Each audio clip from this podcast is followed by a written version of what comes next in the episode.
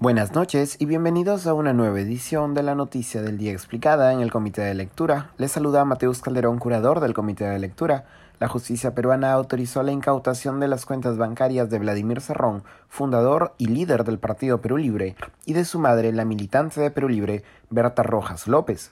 La autorización judicial se da en medio de una investigación por presunta organización criminal al Partido Perú Libre, que, según la hipótesis fiscal, habría sido creado como una fachada para un sistema de lavado de dinero.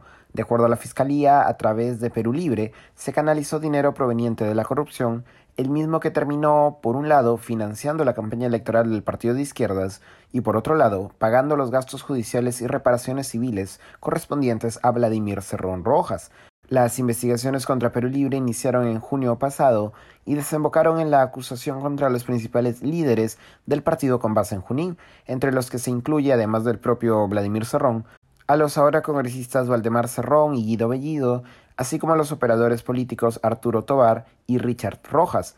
En los últimos meses, las investigaciones fiscales también han apuntado a la madre de Vladimir Cerrón, Berta Rojas López, según ha reseñado el periodista Ernesto Cabral para Ojo Público, la Fiscalía postula tres fuentes del presunto dinero ilícito que fue a parar a las arcas de Perú Libre, la adjudicación irregular de licitaciones en la Dirección Regional de Salud de Junín, el direccionamiento de contratación de empleados del Gobierno Regional de Junín a cambio de pagos irregulares, y los sobornos recibidos por el favorecimiento en el trámite y entrega de licencias de conducir vía la Dirección Regional de Transportes de Junín, esta última fuente de presunto dinero ilícito constituye el bien conocido caso de los dinámicos del centro.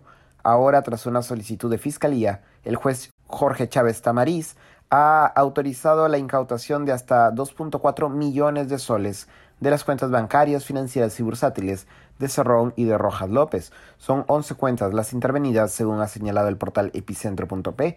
En octubre pasado, el Poder Judicial ya había autorizado el congelamiento de las cuentas de Berta Rojas, quien, según la hipótesis fiscal, ha venido actuando como testaferra de Cerrón López. En ese momento, Rojas poseía 1.3 millones de soles en las cuentas congeladas. Esto ha sido todo por hoy. Volveremos mañana con más información. Se despide Mateus Calderón.